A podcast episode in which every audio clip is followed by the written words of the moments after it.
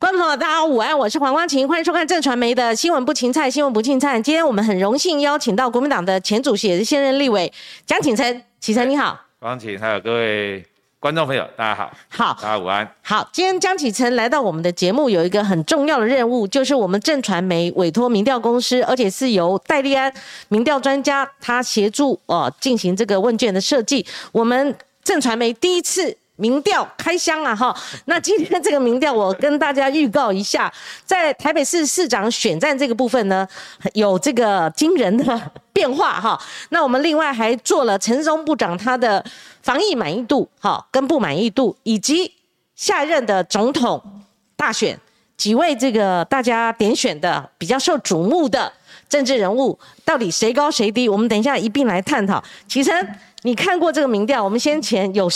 透露给你哈，叫你做功课。你在修腾腾，修腾腾哈。早上才给我，早上才收到哈。好，所以我刚刚在来之前，还有在路上，我大概把它看了一下。好，我们先谈台北市市长的选举哦。我们大家都知道沙卡都了哈，蒋万安不变，黄珊珊应该六七月的时候他会宣布参选哦。那剩下民进党就剩下到底是陈世忠还是另外有其他的人哦？那我们现在看到林佳龙他打一个呃。不是选战的选战，哈，就是嗯看不见的选战哈。但是呢，有没有其他人还有这样的一个可能性呢？我们先埋个伏笔哈，埋个伏笔哈，因为假日的时候没有听到其他的人选哈。其他人选。嗯，那我们先看。三卡都的情况之下，蒋万安他始终都没有突破四成，只有第一次民调哈看到有四成一哈，可是往下的时候他就一直跌破四成，国民党的基本盘。以我们这个民调来看的话，你看我们看这个图表，蒋万安三成一哈，然后呢，如果说换成林佳龙，陈世忠换成林佳龙，他这边就有变化了，陈世忠。好，这个是两乘二，两乘四，那林佳龙是两乘二，但是变化是他跟黄珊珊之间，蒋万安还是三成，好，三成三成变成，如果换成林佳龙、桑卡都的话，他变成三成，少了一点点一咪咪。蒋万安如果对上陈世忠，他反而有三成一，变化最大的是黄珊珊这边，你看。当时候这个如果跟陈时中对比的话，他其实跟蒋万安在正负误差范围内，他是二乘九。可是当变化在林佳龙这个部分的话，他就变三乘一。可是三乘一代表意义很大，我就说我们民调变化很大，在我们这个民呃正传媒第一次开箱，变成他虽然跟蒋万还是在正负误差范围内，可是三乘一呀多了一个一，他就等于说是沙卡都人第一名，这是有史以来民调黄珊珊第一次第一次跃居。榜首哈，这三个人的榜首，所以呃，我们先从台北市市长选举的这个民调来看的话，启琛你怎么做分析？我我很客观来看一下哈，第一个这个民调所凸显出来的啊，嗯呃很清楚嘛，就是民进党的人选都很弱了，是，不管你是陈时中还是林佳龙嘛，嗯，对不对？都不到两成五的，嗯，啊那。尤其陈时中掉最多了，对。那陈时中这掉这么多，我想跟他的防疫表现应该也有关系的。嗯。所以你就看到民进党也开始做一些，有一点有人说要让他华丽转身，或者有人说要让他能够转进之类的。所以你看，慢慢的可能这个指挥中心就会关掉了。嗯。好，然后现在也都换副指挥官，虽然他确诊了啊，但是现在都是副指挥官来主持的啊。所以这个名叫第一个凸显出来就是说。陈时中也好，林佳龙也好，民进党的人选现在是不到两成五。嗯嗯。啊，那第二个呢？呃，我们可以看到，就是说蒋万安在两组民调里面，他大概都是三成。嗯。好，这个基本上没有多大的改变。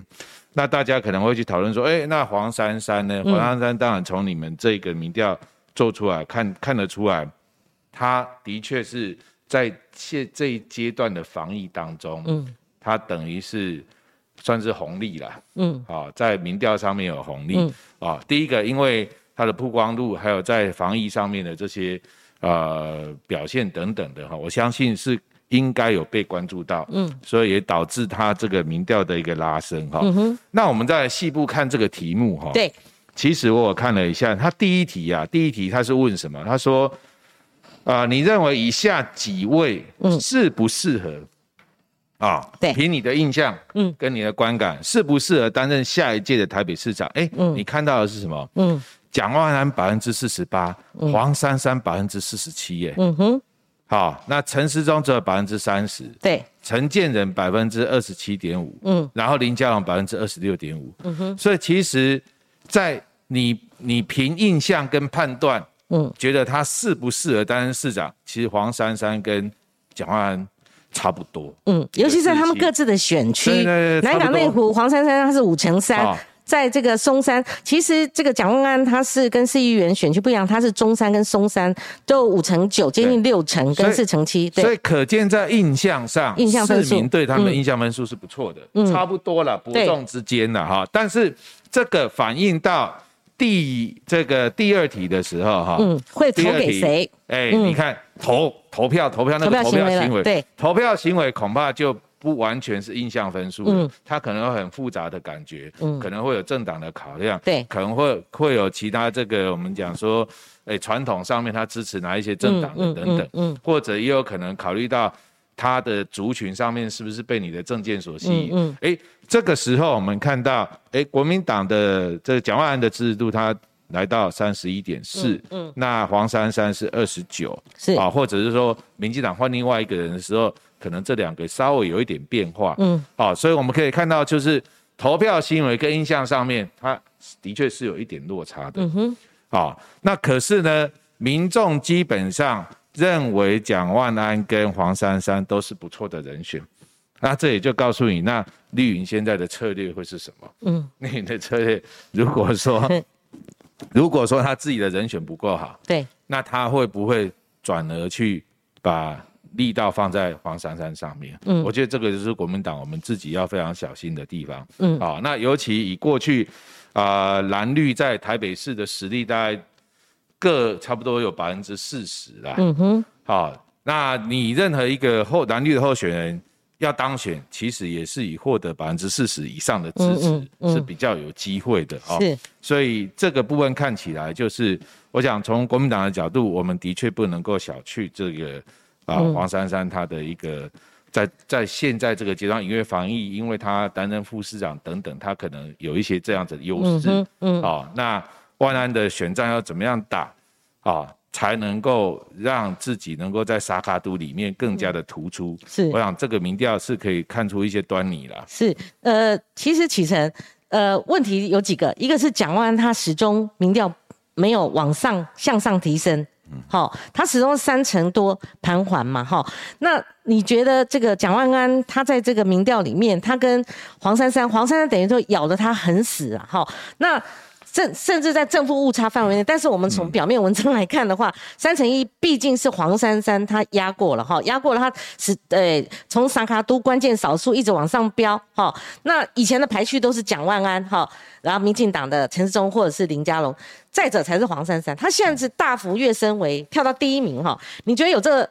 我们看民调，民调虽然是参考，你觉得这个代表什么意义？这个毕竟在名次上面不一样。我我觉得当然呃，时间还有一段，对，啊，距离投票时间还有一段。那对黄珊珊也还没有宣布参选，然后绿营的民调，绿绿营的人选也还没有真正底定，嗯，所以他的确还在一个变动过程当中。对，但是民调是可以看一个趋势的。我常常讲，就是说大家各家各不同民调，题目不一样，时间点不一样，那个数字都只能在那个当下参考。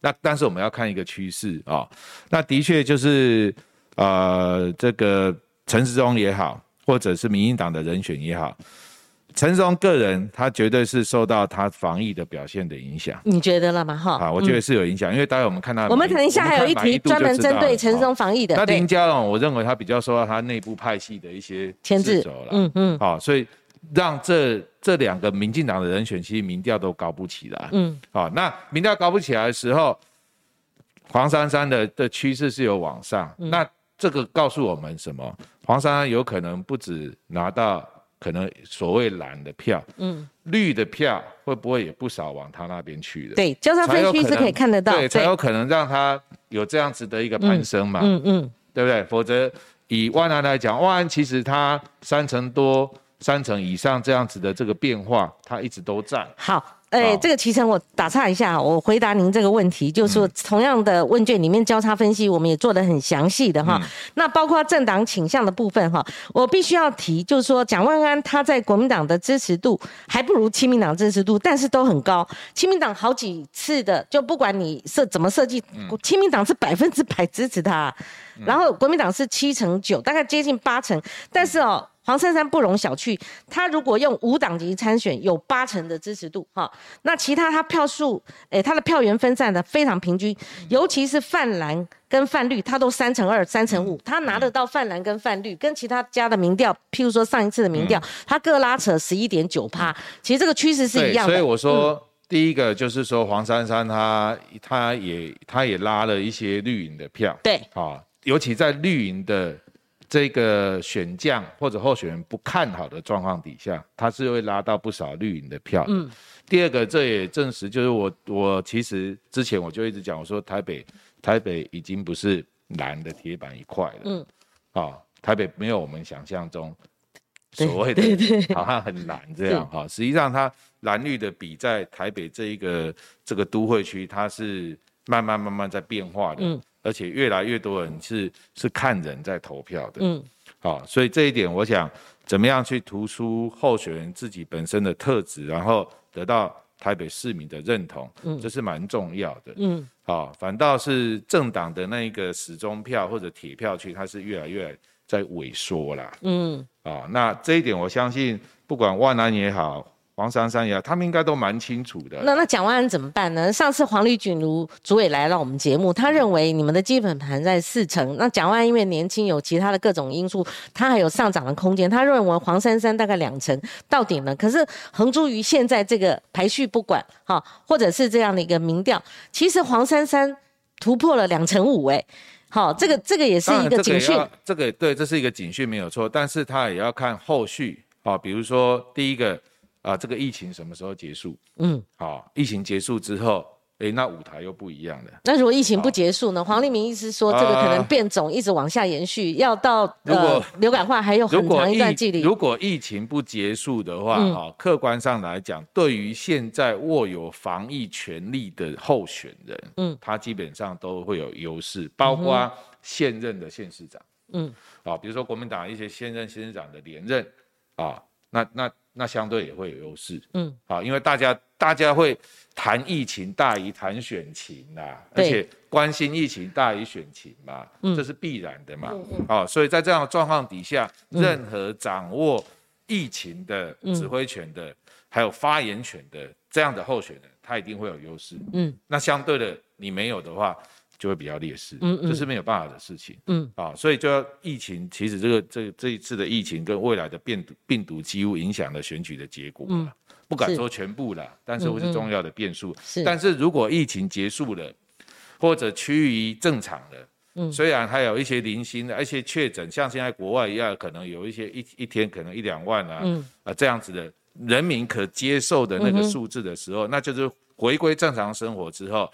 那这个选举可能就会回到原本的这政党政治的，比较政党政治的一个竞争的方向来走了。好，我们有几个工作要做哈，我们请我们的工作人员把我们刚刚所谈论的，包括细部有交叉分析的这个原始版本哈，我们传到我们的群组，我们也给记者朋友能够详细的看。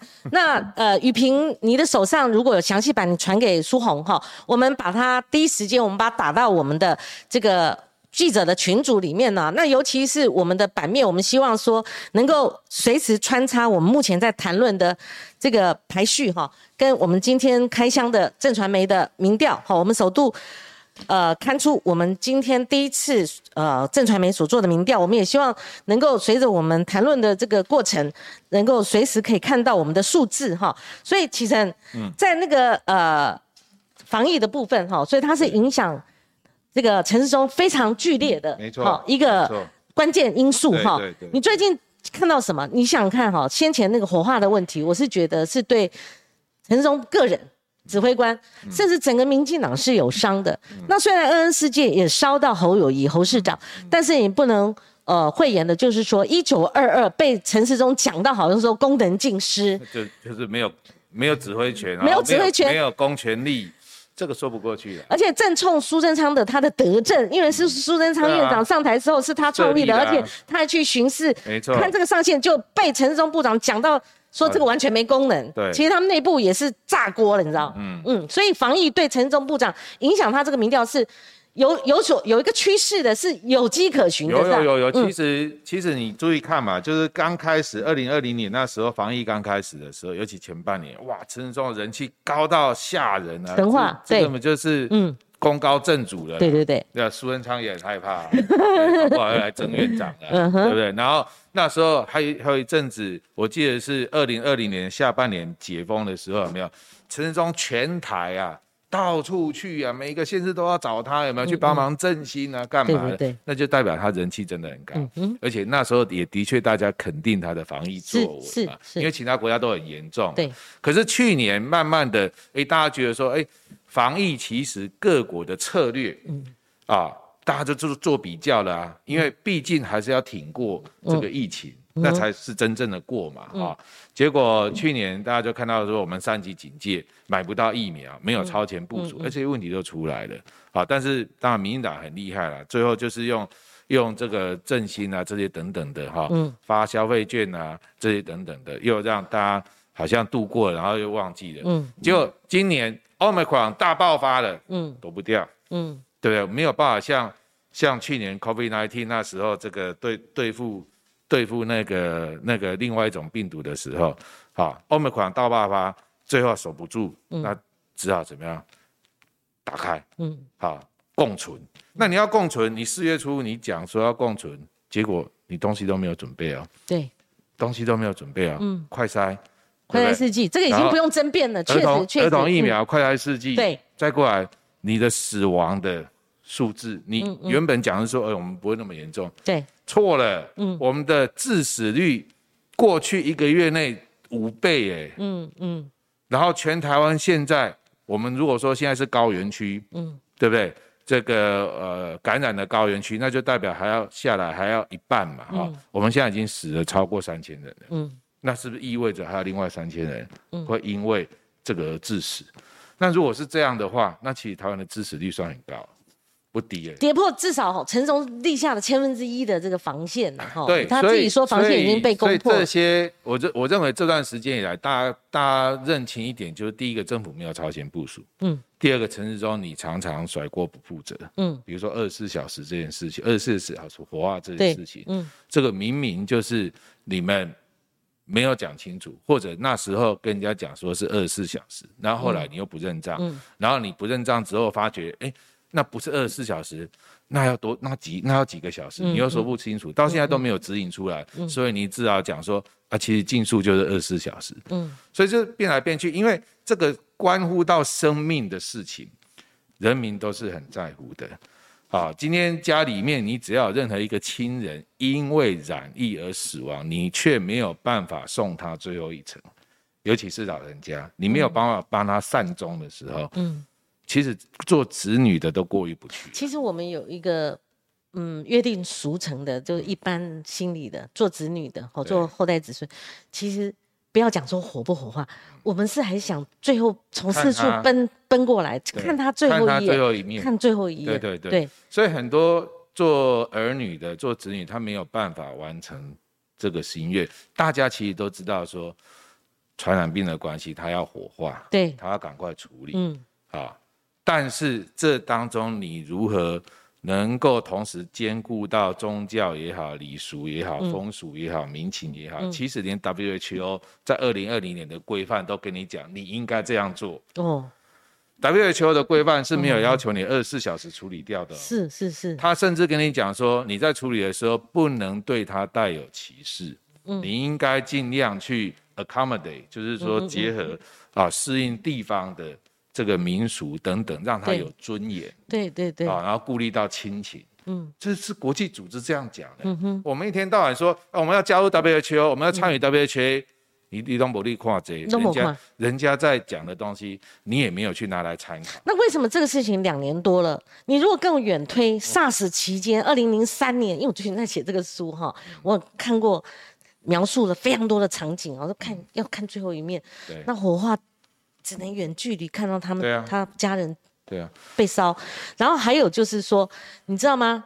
有的家人一家人有六口人都确诊，和平医院封院，那个蒋先生他整个火化，家人不知道，嗯，对，很多他们在有些家家人不知道，啊。你像你像 SARS 的时候是确诊人数很少，嗯，对不对？就比较比较个案，而且通常不会说啊全家大小都被染上 SARS。对，Omicron 不是，我遇到的选民，嗯，啊，我的选民当中，台中的，你看，我最近有时候真的不得已去，你好朋友什么要去捻捻个香治个瘾，他跟我讲，他全家大小都确诊，但是他最遗憾的是，他没办法送他老人家最后一面，嗯，因为他在确诊当中，他他不能出去，对嗯，，然后他的这个长辈确诊，呃，不幸过世，要马上处理，嗯，所以他们完全没有办法帮他做善终。所以很难想象两年多来，你远的不算，两年多来他们没有推敲说这个东西我要怎么样精致的去处理，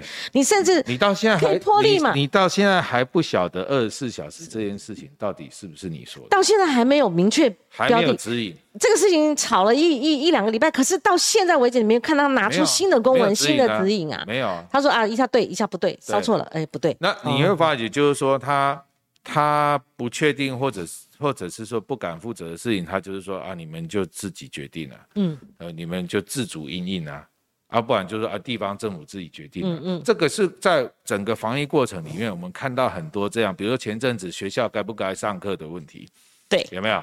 那吵翻天了，嗯。那家长是无所适从，然后原先是教育部被骂，后来地方政府被骂，到现在到底怎么样？然？后现在到现，包括现在说你要恢复实体上课，也是一样啊，地方你自己决定。因为实际状况不行啊，像我们有小孩子都知道啊，班上一有确诊又收回来，又赶快在家，对。还没有了，他又出去，对，呃，早上还在帮然后快筛，就这样一直然后家长又有工作的问题，对，对不对？那哦，你这个先是这样办，我这个先是这样办，啊，就讲你说新北、台北这个生活圈的，对。如果又不一样的时候，嗯。那我家长要怎么办？嗯，很辛苦，所以一路走来，包括没有超前部署，还有就我们致死率所以你就看到他冲破防线线，还有最近的两个议题，一个是一九二，一个是二十四小时火化，尤其二十四小时火化是关系到人性、人情跟他的感受。那个大家非常有感觉。对，因为我们执政者不管过去骂马英九，你不要数字冷冰冰，你每天那边数字数字来。可是如果你涉及到的是有关于人一般人民的情感，哦，那表现的如果是冷血或者冷冰冰，甚至模棱两可的就话，同理心，对这个东西可能会失分。所以我们有一个另外一个呃民调的结果。对不起啊，因为我们只做到这个三个呃这个所谓的呃选举的或者是总统大选的民调，那这个我给大家看一下，虽然也有交叉分析，但很简单，针对今年讲今年呢。今年以来的防疫指挥官卫部长陈世忠的防疫和政策的表现，哈，好，我给大家念一下哈，满意跟还算满意的，还算满意就是说三成，好三成左右，很满意的十八点四趴，所以合计起来满意度是四十八点五趴。其实我是觉得还不低，还有将近五成。对，所以基本上如果说你从这个绝对数字来看，它不低，但是相对他跟他自己比你你跟你自己比，你对会发觉差很多，掉一半了，几乎。一般的，而且哎不满意度，你看很不满意的这边高达三成，就说还算满意了，还可以了哈。啊但是很不满意的同样是三成，有一点点不满意的已经是十七点五趴，所以不满意度合计是四七点九趴，还好差一点没有死我觉得你要去看。的，是很不满意的，很不满意这个哎的成长，成长。因为很满意的只有十八趴，是。很不满意的却有超过三十趴，是。那就代表说跟你过去比，尤其跟你自己过去比的时候，那是下降很多，你起码下降了一半。嗯，然后这个东西也间接影响到小英的满意度。嗯，所以上礼拜另外一家媒体做小英的满意度已经交叉了嘛，嗯。嗯，他就已经掉到那个掉到三十几趴了。对。啊、所以像这个就是整个你说成也防疫了，败也防疫了，嗯嗯。啊，那这没有办法，这也代表说民众在这件事情上面是不跟不跟你分颜色，也不跟你分政党的嗯嗯嗯就好像病毒也不分颜色一样，就是你如果做得好，满意度就上来；嗯。你如果做不好，满意度就下去。嗯。对啊，所以这个在放到选举上面的影响也对会这样。其实我跟朋友哈，就是很好的朋友，我大概跟他讲一下，但没有透露这个民调哈。他我说我们有一份新的民调出来，其实我跟他转述，只要没有这些数字啊，我就说哦两个柱子，哦，一个是蒋万安，一个是黄珊珊，可是相对来那个挖下去的，那就变成绿营了。所以启程，那上一次选举同样是啊，哈，丁守中跟这个柯文哲，可是挖下去的是姚文智。那我之前有听到人家分析说，如果民进党的选势在走低的话，因为一直在等一个人嘛，哈，很多小鸡也急死，很多个选区都这样，包括国民党。那如果呃首善之区，我们的首都台北市一直在等他，而他的防疫滴滴漏，哈，就是不满意度一直暴增，而且的确表面上一个负面的这个议题又来一个，哦，这样接续的来。那陈忠部长今天哈，我们可以确定他就是。他自己快筛阳性了，哈，他呃确诊几率很高，我不知道我们做那个 C 他说确诊确诊嘛，哈，那以这种状况，大家在月底本来在争执说是不是哈要拆指挥中心，他们是不是把这个职权另外所有所属哈？所以你看这个趋势呢，陈总会不会被换？那林佳龙他之所以被压抑住，是不是？处于这种还是城市中，他自己出不来，不然他有在推一些政见，那他们也是在政府误差范围内，还是两个均低，那这样子的话，民进党就要出新的牌了。我我觉得显然就是说，民进党在台北市长的提名上面对陈时中还没有完全放弃的，嗯，否则否则不可能林佳龙一直在那边叫嘛，在那边叫牌嘛，嗯，好，然后一直在那边呼吁嘛，嗯，那那陈时中现阶段他的。他的难题当然也就是说，指挥中心该不该结束嘛？对，他要怎么结束嘛？这不是疫情都还在还在继续吗？还怎么结束？为了他结束吗？你疫情都还没有结束，然后你指挥中心结束，或者你把这个防呃我们的传染病从现在的第五第五级变成第四级，那人家早就建议了。对，这个都会让人早就建议他不不弄。对，这个更会让大家觉得说，那你就是为了陈时中量身打造，而不顾人民的身体健康。嗯，这个反而对他会更惨。好，所以现在。可能出现的状况就是，第一个，嗯，疫情真的趋缓了，嗯，真的大家下，真的整个下来了，然后大家也觉得，哎，的确好像比较心安了，那你才能够很顺势的说，我把指挥中心结束，然后从第五级变第四级，嗯，那个就是恢复正常生活了，就变成是流感了。好，那另外一种状况是，那疫情没办法结束，可是呢？陈时中的表现，或者他现在这这样子的持续低迷下去，那就面临要不要换指挥官。嗯，尤其现在他个人是确诊，我们当然希望他早日康复了。对，好，但是事后是不是他继续掌这个指挥中心，会不会有变数？很难讲啊。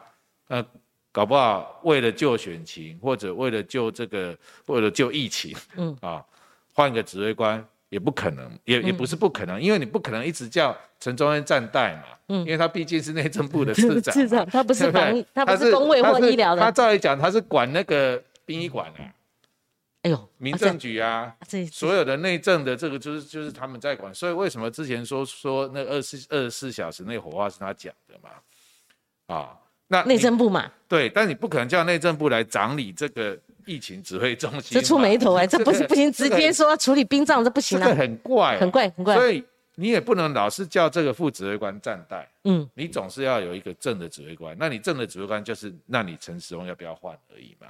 他如果换防疫的指挥官。那还要他去选举，他就不是王牌的。他如果他他除非就是疫情结束，他顺势下来，嗯，哦，就是阶段性任务完成，那这样他去参选的机会高了。但是如果说他是被换掉的。有换掉那意味的，哎，被换掉换，然后是别的指挥官来取代他，哦，那我认为他去参选的机会就不高。那如果拆指挥中心，职权回归到行政院，因为过去也是行政院长做指挥官呢，各部会就照着办呢。但只要指挥中心还在，啊，只要还是第五类传染病指挥中心还在，然后指挥官陈忠被换掉了，基本上我就认为他去参选的的几率就很低。启程，那你觉得嘉龙有没有可能？基本上他很想啊，哈，嗯，看得出来他很想，但是我认为民进党内好像不愿意让让他选啊，形势比人强啊。对，但是我我觉得不管怎么样，呃，他主观意愿很强，但是民进党的主观也很强。那我请教你啊，呃，如果要换全部换一组，就是这两另外一个人选都是两层嘛，好，你这样没有办法胜选，因为这样几率机会很好，我我不。不好意思说哈，因为蒋万安民调太低。如果我们现在观察民调的话，如果他一冲这四五成，那那真的哈，那可能民进党就是说，那那不会像现在这个局面。我请教你，如果是郑文灿有没有可能？因为郑文灿，就郑文灿选台北市啊？对。他们如果要换牌的话，郑文灿有没有可能？因为如果他们是因应像林志坚，林志坚大概桃园市长，我觉得接近确定了哈。如果是调整的概念，然后你想看郑文灿以前创造一个他政治的高峰，哎，谁知道他会打败这个呃吴志阳，对不对？那他快要任满了，他任满，他行政院长现在出身商很稳，还是就说新北市选桃园，然后桃园来选台北，大家大家一直往上移就对了，哎，往北移。其实你听我讲哈，因为他。本来接行政院长呼声很高，可是你看苏贞昌在选前不可能换将，他很稳定，对不对？那如果呃二零二四看起来是这个赖清德的局面，我们马上就要上哈，马上当然就是赖清德。因为你们没有做郑文灿，不是那所以没有做到政府首长。如果这个郑文灿他又是战将，他有八年执政在桃园市政绩不错，如果民进党出这张牌，然后对郑文灿来讲，他又是首首都，首都是通往。总统总统府的捷径哈，如果是换一个全然不一样的一个战将型的郑文灿到首都来参选，你你觉得呢？你觉得他我我们不要讲有没有可能，因为有没有可能不是我们这边 好可以高来高去，因为是那高层的一个好内幕哈，或者说他们正在考虑的，或者说我只是我们天马行空的也好然后我们乱听道听途说。但如果是这张牌，你怎么评估呢？那这样子把蒋万安是不是给比下去，把黄珊珊？也比下去了。啊，基本上就是说，我刚刚有提到嘛，过去以来蓝绿的比例在台北市的这个过去两三次的选举，嗯，大概最高都是蓝绿比差不多四比四成对四成这样子的，好，那所以现阶段我们看到说绿营的呃民进党的候选人，不管陈时中或林佳都没有超过两成五，嗯，那如果说你换一个战将来，他。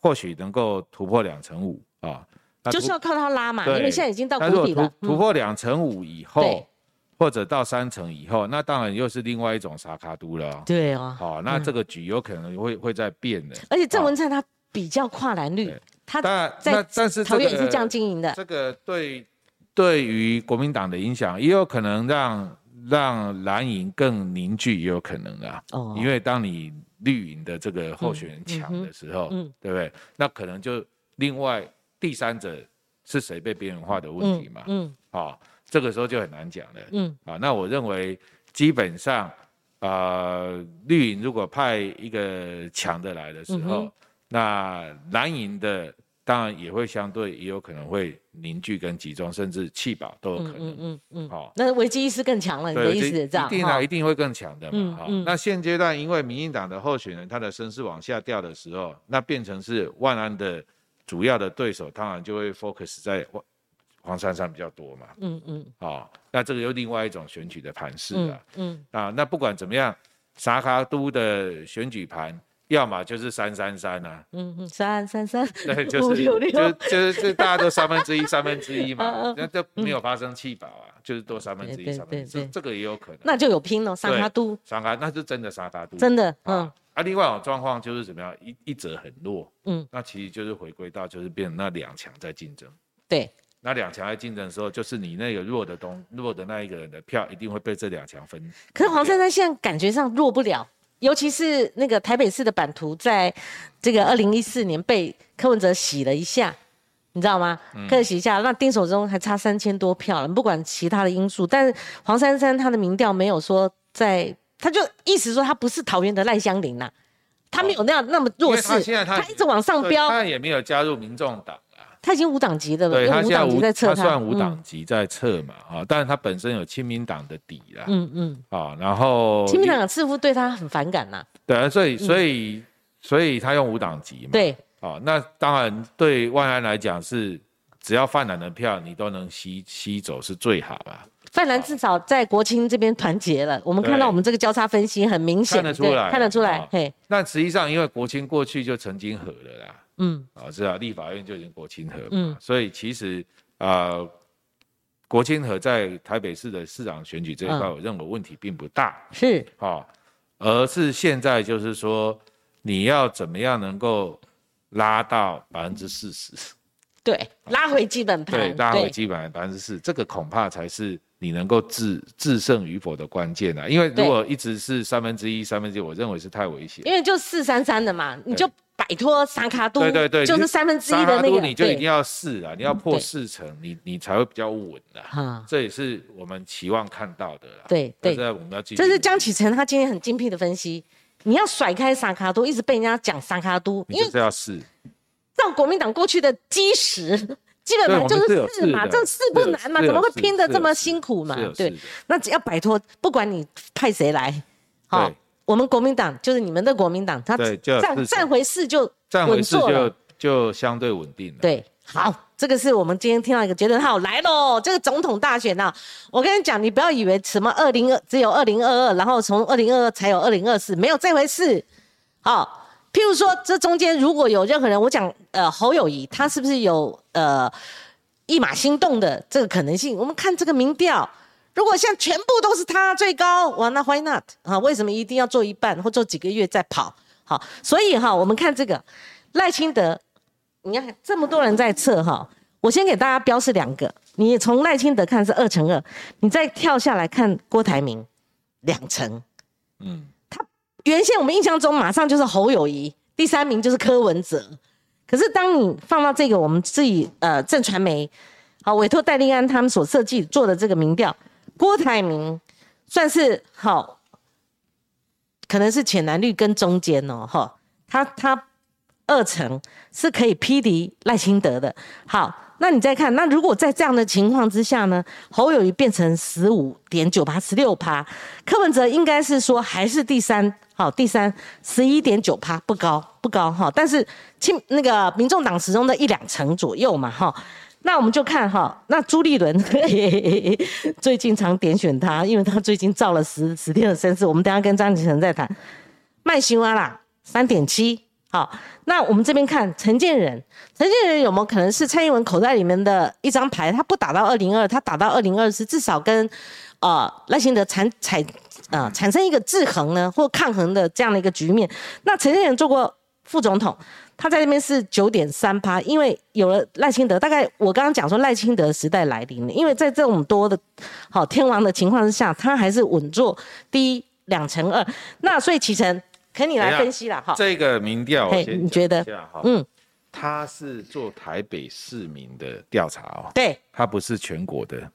我看到那个交叉分析里面写的是台北市议员哈，然后因为他这里是写台北市民调，嗯嗯，所以他调查的，我我要确认一下哈，因为我刚刚在看的时候，没错，因为你在赖清德下面你会看到台北市议员的，所以他是针对跟政党交叉度，嗯，对于。总统候选人的看法，对，好，好，那所以这个如果我们要解读的话，就首都了，对，首都，啊，台北市民对于总统候选人的潜在总统候选人的看法，嗯，啊，那所以他能这个民调的结果是不是能够代表全台湾或者放大到全台？这个我目前是打问号了哈，因为毕竟台北市民。两百六十万左右，好，那第二个就是台北市民的结构跟跟整个全台湾的选民结构还是有点不一样。就新北市可能会造成侯友谊他的民调会有一些变化，那往南不是赖清德更高了？所以这所以我说这个民调我们要把它厘清，是啊，别我们没有在这边要误导大家，嗯，就是要把它厘清，因为它是首都台北市民对于潜在。总统候选人的支持度，对，好，赖清德百分之二十二，柯文哲十一，侯友谊十五，陈建仁九，周立伦三点七，郭台铭二十点八。嗯，这个如果说这是一个首都市民的民调，我只能说，那这样的话，就郭台铭加侯友谊就赢了。我看也是，对不对？因为好，那这两个可能，其实你应该了解一些内幕。嗯，郭台铭郭董事长会选的几率不高，几乎是没有。好，那郭台铭是私下是支持侯友谊的，哦，这我不，这我可以确认。那如果是这样的话，就算他不选，他说我支持的侯友谊的话，那就是你讲的郭台铭的支持度会转给侯友谊，他所主意的，你觉得转得过去吗？所以这个这个这如果这样子的一个首都对于总统候选人的民调跟期待的话，我的解读是说，第一个一样，嗯，是绿营现在的候选人其实没有独强。对，好，即便赖清德也是二十二点三，其实跟郭台铭没有没有差多少，嗯，啊，那柯文哲也百分之十左右，那陈建仁百分之九左右，所以陈就算民进党加民进党好了啦，陈建仁加赖清德也是百分之三十，百分之三十左右，但是侯友谊加郭台铭有百分之三十六，嗯嗯。以上，嗯，好，所以还是略略有优势了哈，所以如果从这个角度来看的话，首都的一个民调，哈，呃，如果郭家侯，嗯，那就有机会当选了。对，那这个东西能不能放大到全台湾，或者是说我们从首都的一个结构去往中南部推估，啊，就是那侯友谊跟郭台铭在中南部会不会更有票？嗯，啊，支持度会不会更高？嗯，那如果会的话，那其实这个这样子的趋势，或许我们就可以看得到，放大到全台湾去调查的时候。那他们两位的民调还是会是最高的嘛？是，所以取决于二零二四，其实郭台铭这个代表中间浅蓝绿的，好，这个是大中。那可是其实，如果我们用蔡英文两次连呃两次当选哈，他最后一次连任是八百一十七万票，绿营这边他还是很巩固。然后我认为他行政效率。不错，好，他行政团队是非常强的，好，那在这种情况，虽然那个卫福部长陈忠这个因为防疫他有掉期，可是蓝营有一个症状，现在症状就是大家即使。不支持民进党，他票不会投给国民党。对，我刚刚要讲，国民党的政党支持度太低。对，就是说从这个民调看起来，因为这一个这是一个台北市民的调查，对，它是针对台北市民的。嗯，那针对台北市民的调查结果，你可以看到，不管是从台北市长候选人的民调，或者是他们对潜在总统候选人的支持的调查，嗯，你可以看到一个，就是其实有一种对民进党讨厌的氛围，它是。存在，而且好像在发展当中。对，民进党。对，但是怎么样能够变成喜欢国民党这个事情，目前也还在问号。哎，你很技巧啊！对国民党讨厌的更多吧？没有，没有，这边这我只能说，对民进对民进党的讨厌是在增加，但是国民党应该要掌握怎么样变成是喜欢你。是是是，这个是国民党接下来的一个转折的很重要的。的 timing 高啊高啊，听懂了。那启成这样哈，你们的这个我们甩开这些啦。好，我们今天谈了四十三分钟，因为我们正传媒，我们第一次做民调啊，这个对第一次做吗？对对，第一次开箱嘛，所以诶有幸找您来帮我们同台做分析啊，因为我也不是专 专家，我只用那个新闻记者的一个经验哈。所以启成，如果我们按照现在政坛的趋势或者局局势来看的话哈，国民党哈。再怎么说，他大概就是一两成的支持度。你不管放到台北市哦，哈，每况愈下。然后民众党常常会会借着某一份民调说：“哈，我们超车了。”哦，对对对，他两成嘛，哈，这 之类的都有看到这个昙花一现的这种现象。所以国民党他的问题是要先出在内部，他先解决。所以我觉得分几个题目，朱立伦朱主席他现在想方设法借着访美十天。来一场亲美大秀，可是你看到，在我们就看几个指标嘛。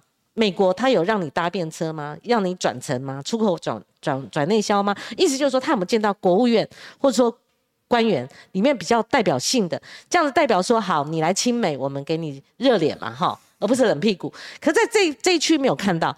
那第二个就是说，你们党内路线没有整合的情况之下，他自己。跟他的党官们，就他自己的那个，呃，哎，我用我的语言跟江启臣无涉哈，就他自用他自己的团队弄了这出访美的这个布局，从揭牌啊，哈，先前的先前，然后一直到他这个访美的这个过程。那第三个就是说，我就讲路线，你们内部自己没整合，所以今天媒体果然出来了，他即使回来，他今天回来了哈，他也不接受媒体访问，他说，哎，我要去隔离了哈。但是大家会想说，为何你的亲美行回来之后，门前冷落冷落车马稀？他没有造一个大事，或者你们跟进？那我觉得最主要还是那个核心问题。他在美国如果借阿扁的话说，九二共识是没有共识的共识，那这样的话，他到底是要模糊化，还是要把你们党纲的九二共识重新拟定，把它卸下来？好，所以这些一切的问题，他反而留下更多的问题，而没有清晰的路线。不晓得您的看法如何？怎么评定朱立伦的访美期？用您一个自由评论员吧，或者说立法委员。应该说，我我作为一个，我还是有前主席的身份的，对所以老实讲，我我不去评论这个现任主席啦。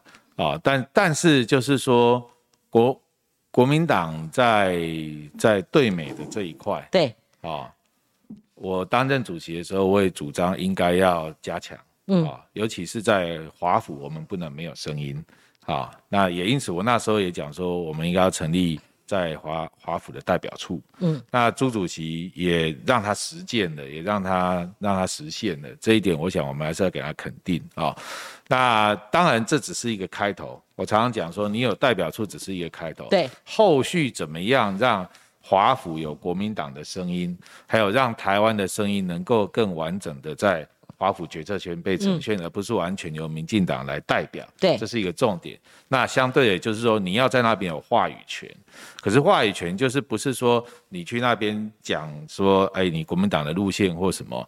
我觉得话语权是在于每一次的重大议题。美方想要知道国民党立场的时候，你能够很清楚的告诉美方你的立场是什么？每一次，哎，对，每一次的议题，嗯啊，比如说俄乌战争，嗯啊，比如说啊台海的一些议题，比如说东北亚的一些议题，会不会以美啦？以美论有没有？为什么代表什么？呃，甚至是说，包括说亚太的美美国的这亚太战略当中的一些布局的时候，你的立场是什么？这时候要有国民党的声音跟看法。对，好。那民进党的逻辑，他们最喜欢用的就是冷战的那一套思维逻辑，嗯二分法了，扣帽子的，嗯，就是怎么样？哎，不是亲美就是反美，不是亲中就是反中，不是保台就是卖台，嗯，就是这样，这他们的一贯的操作方法就是这样。那其实我也知道，朱主席这一次去最想要做的一件事情，就是想要撕掉那个被你们抹红抹黑的东西啦。他想要做这个事情啦，哈，那所以他也在这方面，他也特讲的特别大声啊。但是从美方的角度来看这些事情的时候，我认为就是国民党该做的应该是，呃，把把我们的这个对外的态度跟立场，比如说，我们应该清楚的跟美方讲说，嗯，我们我们基本上国民党是选价值大于选边，嗯，好，选价值大。我今天。之今天会跟美国比较亲近，是因为我们在价值很多的理念价值上面的确是相同。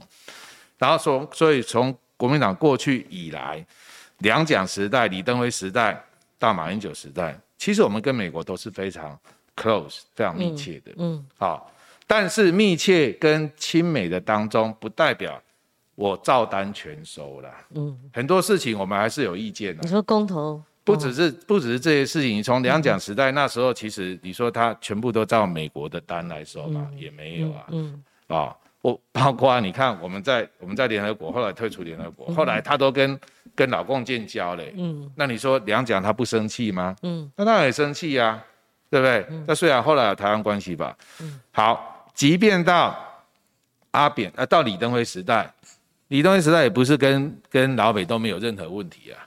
他去访问美国这件事情，其实华府那边也是搞的，后来也是你看那个九五年闰八月九六台海危机啊，嗯哼，美国他也是，他也有他的意见跟想法，但是你说国民党那时候不亲美吗？也亲美啊，嗯哼，可是他并不是很多事情就是好像失掉了自主性。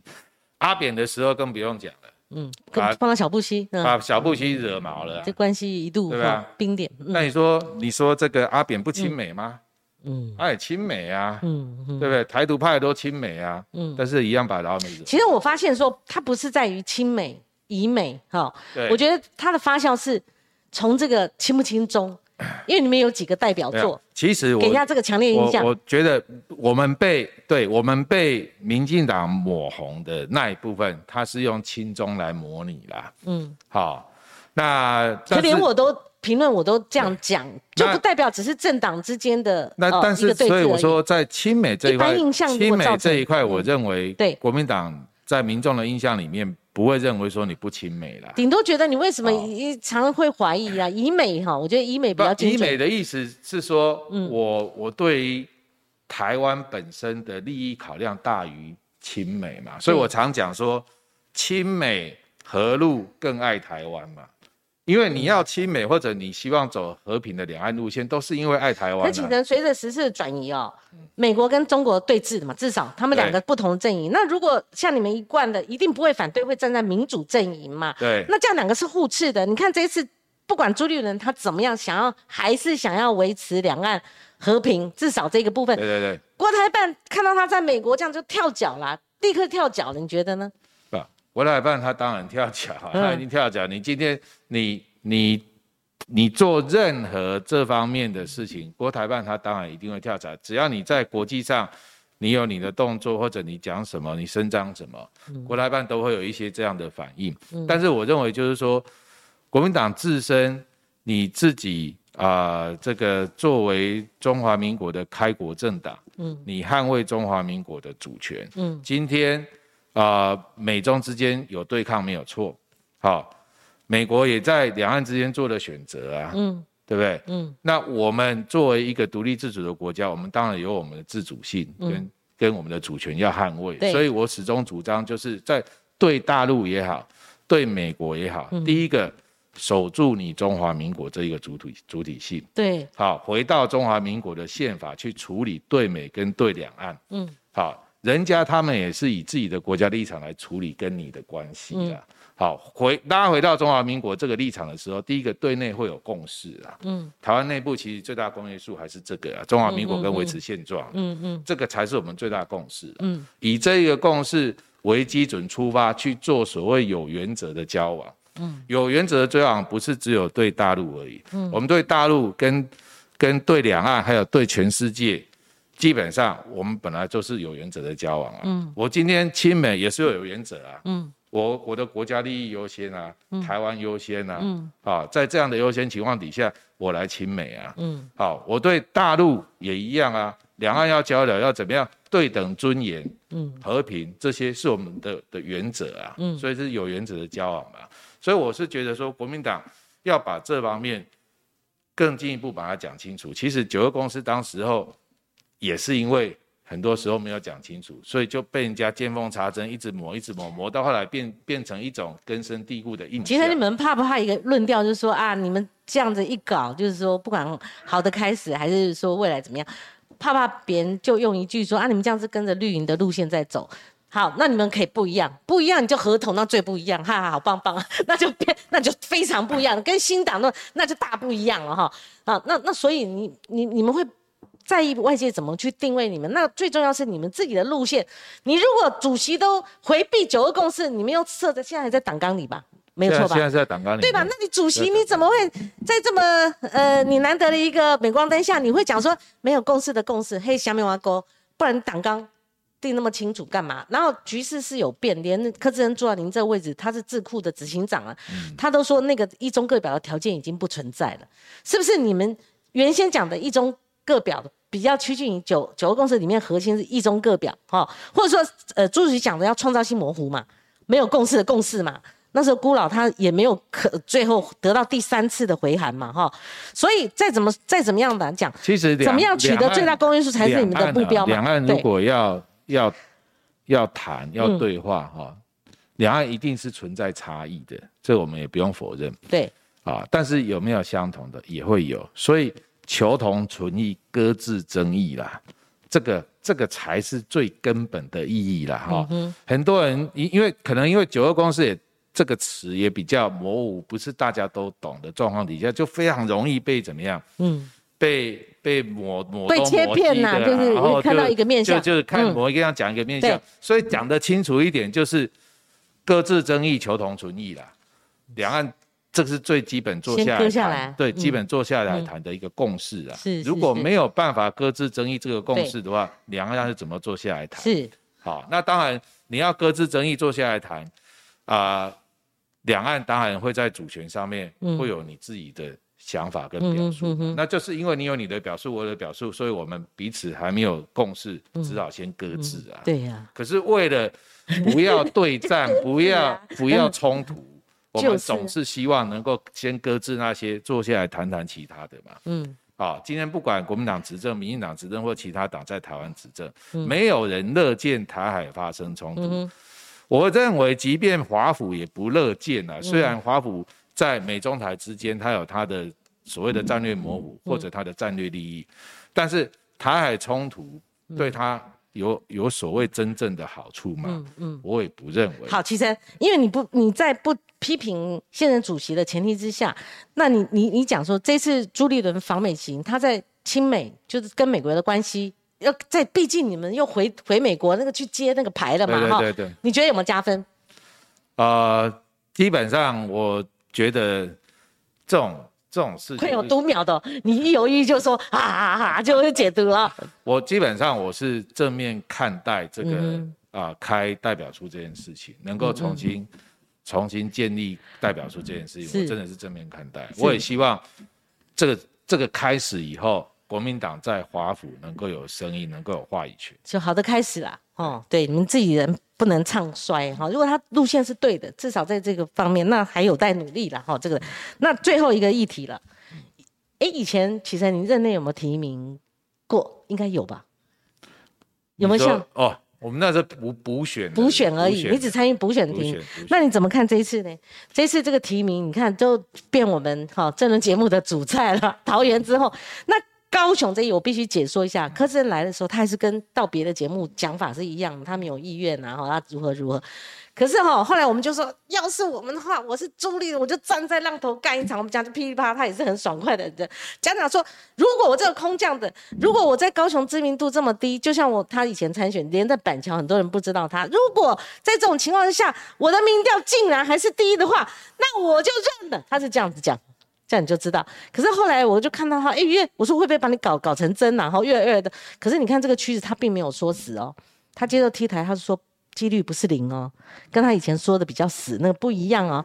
那张亚中是从上礼拜我就接到讯息了，好，他们就马上会有一百个一百个 那种那种造势团会出来。果然今天看到新闻了哈。那如果说真的用民调，就算不公布哈，你觉得它是一个缓解，还是说是一个劝进？你你觉得高雄这一这一局，如果是张亚中民调第一呢？如果大家都低，但是张亚中是其中里面最高的呢？像桃园那种状况，如果第一名是张亚中呢，第二名是柯志恩呢，第三名是在地的呃议员呢？因为在地的议员，你你很难测嘛，哈。那可能对比这种全国性知名度的这些人，你没有测过，不知道。所以他到底是个环节。如果是民调哈是可以多做几份的，那搞不好柯志恩是一个救亡图存的，会比较大最大的公约数 跳舞啦哈。所以你你也说柯志恩是最适合的，这也是在你们满脑子想法里面。其实没有，其实我其中一个我是说，地方基层其实认为最大的最最好最最强的人选应该是川博啦。对。当然啊，当然他个人的意愿的这些问题，至今我不晓得还有没有机会了哈。否则的话，高雄来讲，呃，特别是蓝营，我想对对川博是几乎没有什么意义的啊，几乎是最大共识啊，就是就是李世川嘛啊。那如果李世川也不愿意，也不可能。然后这个像那个另外一个副市长。那个叶光石，叶光石他也很快就完全没有意愿哈。嗯，那当然我是说，那其实柯委员也算是蛮不错的一个人选。为什么同一个差不多时间，叶匡石跟柯志恩他表态之后，所谓的另类表态了哈，在我们节目，那我看舆论，包括地方哦，地方那个童燕珍，还有包括舆论的大哥赵少康，包括你差不多在之前，你也是说柯志恩是。好，这个适合。为什么大家都比较集中在柯志恩身上呢？是不是最大公因数会觉得他就是一张牌，就是他？因为基本上柯志恩从过去担任委员到参与选举，到这段时间，不管是在在媒体，或者是在教育界，或者在其他议题上面的表现，大家都认为是其实算是。蛮平稳的一个人选，然后呢，也没有什么特别的争议。嗯，啊，那另外就是，哎，他也是他也是屏东人啊，嗯，啊，他跟屏东也有很大的以前他爸爸是屏东县长嘛，嗯，所以之前很多屏东的乡亲希望他回去选啊，嗯，啊，那当然他 他没有他没有意愿呐，啊，所以高雄也也就在屏东隔壁，也是南部，那高雄相对它是比较属于六都嘛，嗯。啊，那他等于说在国际这一块，我认为他也也也算是有那样子的感觉的人。嗯哼，好，所以我觉得如果从一个候选人的特质来看，再加上她又是女性，嗯，那起码对照陈其迈来讲。好像又不一样啊，嗯，就怎么个不一样法？就是女性有她女性在作为候选人上面的一个特质，哎，她有战力，然后加对，然后加上她有论述能力跟战力，好，所以我觉得方方面面比较起来，如果说川博不愿意的话，那我觉得柯志恩。是党可以考虑的不错人选。那他也强调在地，因为有桃园之乱的那个阴影嘛，哈。你觉得在地真的这么重要？如果用李梅珍或比李梅珍更好的，用地方的议员，那去站，那是基于就是说虽败犹荣吗？还是说要培养他们？呃，地方议员有没有意愿哈？这个可以调查。嗯啊，那当然地方议员也是另外一种可以可以的选项。那我是我是我是认为就是说。今天你有意愿要选的人啊，不管你是不是地方的人啊，然后另外就是党中央属意的人选，这些应该合并起来同整去做做考量、做比较。怎么考量啊？你觉得呃那个因为不管你是民调也好、协调也好、对征召也好啊，或者你要有一个正式的初选，其实提名都是党的内部事啊。那你怎么样让这个内部的事情能够很平和？很和谐的处理完毕，嗯嗯，我然后最后那个人选是最大共识，就算就算，呃，这个过程当中想选的人没有被选上，他也不要有维持，不要变成是一个最后提名了之后的一个，就是等于说拉扯的力量，嗯，那那会是最好的，嗯嗯，好，其实我们最后一分钟回到这个，你有没有觉得侯友谊他的事也某种程度受到一些？压制或者说受到影响，否则他不应该只有十五点九趴。纵使有郭台铭的因素在这里面，以前也不是没有测过。你觉得侯友谊是不是？他如果真的原先有那种念想五五坡，就是说有悬念，说他这一次不参选连任，而他直攻二零二四，好，他不想重蹈嘛那个韩国瑜的覆辙，哦，做几个月，即使是连任，他就宣誓要选总统。那你也知道，黄伟汉写了一篇，后来这几天被。风风论嘛，哈，就是大家都很很在评论，就是说朱立伦去美国之前有没有交代说，诶，有没有透露说他二零二四要栽培侯友谊参选总统？因为虽然他前面那个也什么换证，我觉得那假新闻呐，哈，这个呃同一个人，那怎么可能呢？哈，那是不是这个也是可以用假新闻看待？还是说我们单看侯友谊，他原先即使哈？如果有人劝进他，可是这回看到这个，是不是有一点点是没有那么强？这个民调当然有它的背景啊。对，第一个他是测台北市的哦，是，你还是认为这有差？这绝对有差。第二个，他在现在这个这个时机点，刚好侯友市长被有被那个恩恩事件，恩恩爸爸对，有一些影稍有多多少有一些影响是啊，所以我觉得基本上。是民调上面可能会有稍跟原来的预期不太一样，嗯，啊，但是如果以以中长期趋势来看的话，侯友宜从过去到现在全国性的民调来讲，他应该还是在前面的。而且蓝营里面最高就是他了。对，在蓝营里面，因为郭台铭现在他没有党籍嘛，啊，那也也因此这个民调其实又凸显另外一件事情，就是说二零。二四也好，二二也好，啊，在野力量的整合是蛮重要的，嗯，啊，特别是二四，嗯，啊，因为如我如果刚刚讲，因为现在的确大家对绿营，不光是在防疫，其实对很多事情，我们在基层听到，对对，民进党的阿爸是真的领教到了，嗯嗯嗯，好，就是集结反民进党的势力，就是那个是有的，那个民众的。不满的心情跟怨气是有的，其实不光是防疫而已，就要组反绿阵营，哎，包括其他的民生的议题，不管是房价啦、物价啦，哈，这些问题，甚至是你像那个什么国安议题啊，这些等等的，人民是埋在心里不想说啦，嗯，啊，或者说出来怕被查水表啊，嗯，哦，所以基本上是寒蝉效应。那怎么煮啊？啊，也因此呢，我说这个这个其实就也是现在当然党中央。啊，在布局上面的时候，就要去思考这个问题。那你觉得科批可能性高不高？跟民众党合组，最最快的就是蓝蓝白河啊。呃，当然在野势力就很广嘛，你没有错了，民众党是其中一股嘛，嗯啊，但但是就是说，这个其实也有它的难度了。为什么？因为谈到选举的时候，对呀，那都是很现实的考验。他要组也不现在组，他他等到二零二四是是的确是那是不容易，所以年底的选举结果当然就会影响到二四年是啊，在野在野之间要怎么样去合纵连横的问题。那观察的是六度，我觉得对。啊，所以国民党的年底选举是至关重要了，嗯，它绝对是相互联动了。那你觉得桃园之乱？哦，对不起，我们大家都用桃园在，就是说最后呃四都嘛，我们观察国民党是四都，南二都比较是绿营的天下。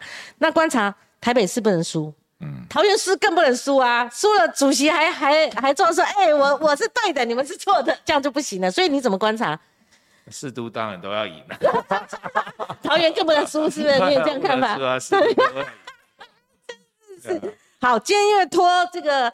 启程来跟我们开箱民调，然后他做了精辟的分析，哈，我们占了很多时间，然后也针对我们最近的时事议题跟他做访问了，哈。那所以我们再留他两分钟，我们看一下斗内跟那个留言，因为刚刚因为我没有我分身没有办法分身来看现场的，对，Albert 这样说，疫情不用过去，只要确诊人数降下来。就比较好了啦，哈，优势就可以。科隆海鲜国内七十块，他说照正传明民调的显示，目前黄珊珊才能够争取蓝与绿，这个启程他这个就很容易发酵发酵了。这他们呃支持民众党就开始寄望说是不是能够寄饱了哈。好，那我们往下还有哦，好多 Hung Dragons 呃斗内三百三，他说他很缺九百，只能斗内三百三，请尽量。他说说什么查水表？哎，不要过啦，不要过啦。说什么查水表？国民党文传会副主没有副主席哈？副主委，是不是林应杰的事情？哎，他是你们文传会副主委哦。哎，我不知道。哎，好像这个应该不是哈。不是。他他关注林应杰的这个事情哦，就是好像司法官司，不晓得为什么哈。那炮灰战我们老老主顾了哈。他说国民党谁掌权？别闹了，好。好，我们再往下。呃，小月说，事事对民进党民进党不利。二零二四国民党再拿不到政权，也太难了。所以就是安啦，哈。再怎么讨厌民进党，我们看看嘛。二零二四鹿死谁手嘛，哈。再往下看，江前主席跟。柯在愿景台湾论坛见面时被党内批判，不知道近期还有没有跟柯接触？这有这回事吗？启程，我哪在？哦，还有简体字进来了。党主席去美国做了违背党纲的宣誓呀。好，那呃，启程你要不要回那什么江前主席的这段？台这下面要跟我，我唔知。没有啦，他是讲去年年初我们智库有办一场论坛愿景台湾，那时候我们有邀了所有在野党，那结果柯批就答应来嘛。哎。啊，所以外界就把它解读说我是哦，我知道是蓝白河这样，想起来的啦，说你什么？所以当时候就当时候党内就就有一些批评嘛。对对啊。那那现在你又讲说这是个趋势，不，我 你在野党你要你如果要在这样的情势去，除这种就是说你要么你在野党自己够大够强，对对不对？对，那大家就过来听你的嘛。对，啊。啊，如果你不够大不够强，可是你又要推翻执政党的时候，那你就要想办法，那这办法就很多。我觉得这路线是对的，不然二零二四哈三分天下，我说实在，民进党当选的几率还是很高的。好，再往下，我们还有其他的留言吗？因为在野的合作也包括跟五党级的啦。啊啊，我们是往下好，好，启程这个留言很多了哈，我们这个占用你的时间一点零九分了。好，启程这样还好吗？谢谢，压榨你很多了哈，而且我们流量很高，谢谢您的观看哈。那我们正传媒还会陆陆续续的在关键时刻，我们会做关键性的民调哈。那今天我们是很幸运，因为今天本来就是邀请了江启臣，那他是可以好帮我们。做第一次的民调揭露的开箱评论，他也做了功课了，非常感谢启程。呃，我以为你们是其实这个每个月都在做，每个月呃差不多差不多哈，会会定期做民调。对，也谢谢观众朋友持续锁定，我们明天同个时间空中再会，拜拜，拜拜，拜。